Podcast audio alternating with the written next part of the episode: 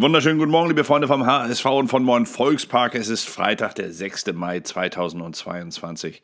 Und morgen geht es wieder los. Am Sonnabend trifft der HSV im Hamburger Volksparkstadion auf Hannover 96.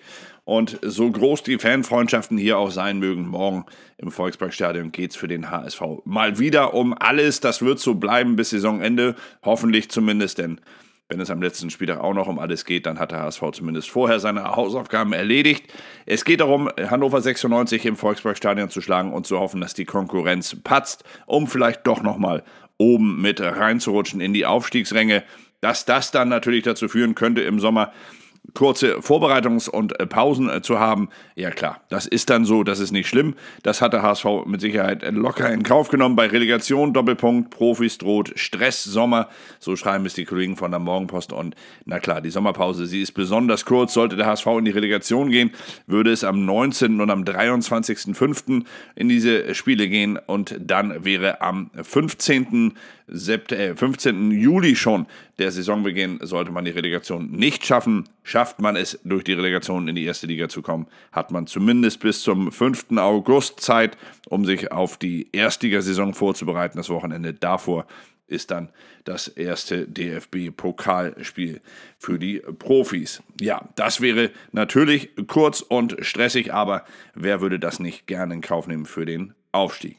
Als Stürmer ist eine Null fürchterlich und damit bleibe ich dann gleich einmal bei den Kollegen der Hamburger Morgenpost. Die haben sich nämlich mit Mikkel Kaufmann unterhalten ein, wie ich finde, sehr nettes Gespräch, das hier in einer Geschichte aufgeschrieben ist. Dabei geht es natürlich darum, dass Mikkel Kaufmann bislang nicht getroffen hatte. Aber zuletzt natürlich, nachdem er sich im März einmal mit dem Trainer so ein wenig gezofft hatte, er war zweimal zu spät gekommen innerhalb kurzer Zeit und wurde vom Trainer daraufhin in die U21 geschickt zum äh, Trainieren hatte also seine Strafe bekommen und hat sie abgesessen, so dass der Trainer ihm gegenüber gesagt hat, das Ding ist für ihn erledigt. Und Mikkel Kaufmann sagt, das war für mich ganz wichtig. Er wisse jetzt, dass er natürlich immer pünktlich sein muss, hat seitdem äh, hart an sich gearbeitet, wie er sagt, und durfte in den letzten drei Spielen immerhin 181 Minuten spielen. Das waren mehr Minuten, als er zuvor in den anderen 21 Saisonspielen insgesamt ran äh, durfte. Und er hat getroffen. Endlich hat er getroffen, auch wenn es nur in Anführungsstrichen das 4 zu 0 war.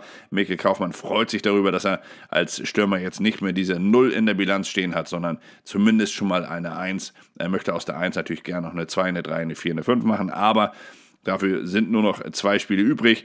Zwei Spiele, in denen er auch um seine Zukunft spielt, wie er hier sagt denn es ist ja noch offen, ob er am Ende in Hamburg bleibt. Die Wahrscheinlichkeit, dass er bleibt, ist zwar sehr, sehr gering, 1,5 Millionen Euro, Ablösesumme müsste der HSV letztlich dann zum FC Kopenhagen überweisen, um die Kaufoption zu ziehen und das gilt als ausgeschlossen. Mikkel Kaufmann macht sich darüber keinen Kopf. Er sagt, er kann es nicht beeinflussen, er kann es nur spielerisch zumindest nochmal in irgendeiner Form mitbewegen und das will er in den letzten beiden Spielen. Er sagt, wie es dann weitergeht, weiß ich auch noch nicht. Ich werde versuchen, das in unseren letzten Spielen so gut wie möglich zu beeinflussen. Darauf liegt mein Fokus und genau das soll es ja auch sein. Für den Trainer mit Sicherheit keine schlechte Situation. Er weiß, er hat einen Stürmer, der noch zeigen will, wie gut er ist, damit er hier in Hamburg bleiben kann. Also der hoch motiviert ist, aber gut.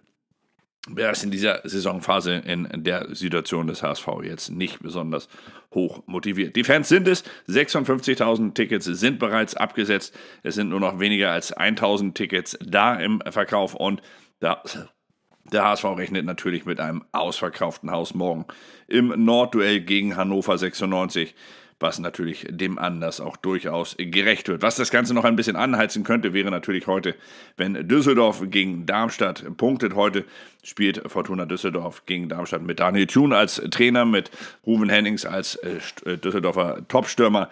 Und Hamburg hofft auf Fortuna, so dann nochmal die Zeile hier bei den Kollegen der Morgenpost vorbei.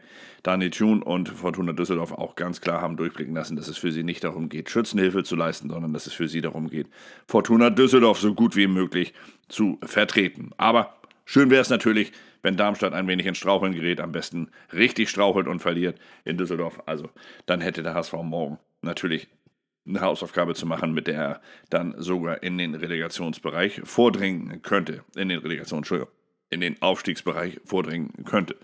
Ja, es, es ist spannend, es bleibt spannend. Die Frage, ob der HSV schon aufstiegsreif ist, stellt sich dann Kollege Henrik Jakobs von Hamburger Morgenpost, äh, Hamburger Morgenpost, Entschuldigung, vom Hamburger Abendblatt natürlich.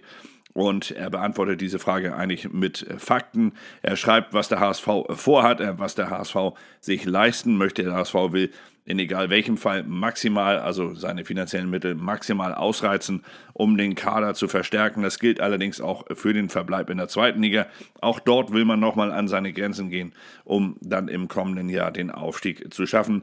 Sportlich, so schreibt es Henrik Jakobs, hätte man in Köln zumindest gezeigt, dass man auch in der ersten Liga durchaus mitspielen kann so eine richtige Antwort auf diese Frage kann man natürlich so auch nicht geben. Natürlich ist Konstanz immer gut, um eine Mannschaft insgesamt besser zu machen, aber der Aufstieg in die erste Liga bedeutet dann auch doch nochmal eine Erhebung der Qualität insgesamt der Gegner und da muss man natürlich dann dementsprechend auf, äh, drauf reagieren und ja, der HSV, er zumindest ist darauf vorbereitet, dass es dann am Ende hier äh, für den äh, Kader, für den neuen Kader nochmal finanzieller Mittelbedarf, wo die herkommen, ist am Ende offen. Es gibt ein paar Millionen, die freigelegt wurden. Es gibt natürlich auch die Option, immer noch Spieler zu verkaufen im Sommer.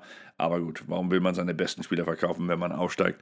Das scheint dann am Ende auch nicht wirklich so sein. Wir sind voller Tatendrang und voller Energie. Wir wollen mit aller Macht gewinnen, sagt Walter. Und damit meint er natürlich das Spiel morgen, weil er kümmert sich wirklich überhaupt noch nicht, sagt er zumindest, um die Zukunft, auch nicht um seine Zukunft, diese Diskussion um seine Person. Sie lässt er an sich abprallen und kümmert sich tatsächlich nur darum, dass man jetzt hier in Hamburg noch zwei Spiele hat. So kämpft Walter gegen den Unfassbar-Rekord, nennt es dann auch der Kollege oder die Kollegen nennen es äh, so, nämlich bei Milani und Kai Hesse von der Bild. Bei Walter sei es anders als bei den Trainern zuvor, die zum Ende hin immer wieder äh, ihre Spieler hinter sich verloren hatten. Von den Ergebnissen her hat Hamburg aktuell auch seine beste Saisonphase, während man ansonsten in der späten Rückrundenphase immer wieder eingebrochen war. Also ja, und die Kritik, so schreiben die Bildkollegen es auch hier, aus den nicht sportlichen Gremien, sie würde Walter einfach an sich abprallen lassen. Fehlen eigentlich jetzt nur noch die richtigen Ergebnisse davor, dazu. Kreuzbandriss macht Würz zum Leibold-Kumpel, äh, heißt es hier noch. Und das geht dabei um den Leverkusener Florian Würz. Der hat sich einen Kreuzbandriss zugezogen. Tim Leibold, der dasselbe Schicksal hier beim HSV vor einigen Monaten erfahren hat, hat sich daraufhin die Zeit genommen, dem Florian Würz ein paar aufmunternde Worte per WhatsApp zu schicken. Und seitdem sei daraus eine nette Freundschaft erwachsen. So heißt es hier in dem Artikel. Aber wichtiger noch als das ist natürlich, dass Robert Glatzel eine HSV-Mission hat. Und das ist dann die große Zeile bei den Kollegen der Bild. Die Erstligisten, sie müssen noch warten. Die Unterzeile, dabei geht es darum, dass Robert Glatzel sich in Hamburg sehr, sehr wohl fühlt. Er sagt, er und seine Familie hätten ihre Erwartungen hier in Hamburg mehr als übertroffen. Sportlich lief es auch besser, als er gedacht habe, oder zumindest so gut, dass er das vor der Saison genauso schon unterschrieben hätte. Trotz allem ist er noch nicht zufrieden. Er möchte noch einiges mehr erreichen. Er sagt, es sei noch nicht die Zeit für Fazite. Es sei noch nicht die Zeit, um ein Fazit zu ziehen und das macht er dann auch nicht. Er möchte natürlich mit dem HSV auch die letzten beiden Spiele gewinnen und dann sehen, wo es am Ende hinführt. Fakt ist, dass Robert Latze noch ein Vertrag beim HSV ist. Fakt ist auch, dass Robert Latze am liebsten mit dem HSV in die erste Liga aufsteigen möchte. Fakt ist allerdings natürlich dann auch wiederum, dass wenn der HSV am Ende den Aufstieg nicht schafft, dass äh, gerade diese Spieler, nämlich Robert Glatze und Cody beim HSV in dieser Saison besonders herausgestochen sind, dass genau diese Spieler natürlich dann auch im Fokus von den Erstligisten sind und dass sich dort dann das eine oder andere Angebot mit Sicherheit auch ergeben wird für den Stürmer. Und dann muss man sehen, wie er reagiert. Also, hoffen wir einfach mal darauf, dass der HSV seine Hausaufgaben jetzt macht. Morgen gegen Hannover 96 gewinnt. Am letzten Spieltag dann in Rostock wird es genauso noch einmal richtig schwer. Der HSV, also er hat zwei schwierige Aufgaben vor sich, ist also gut beraten, sich auf seine eigenen Spiele voll zu konzentrieren. Trotzdem werden natürlich alle heute auch mit dem Auge auf das Spiel von Düsseldorf schauen. Düsseldorf gegen Darmstadt heute Abend 18.30 Uhr. Ich, ich, ich werde es mir auf jeden Fall anschauen.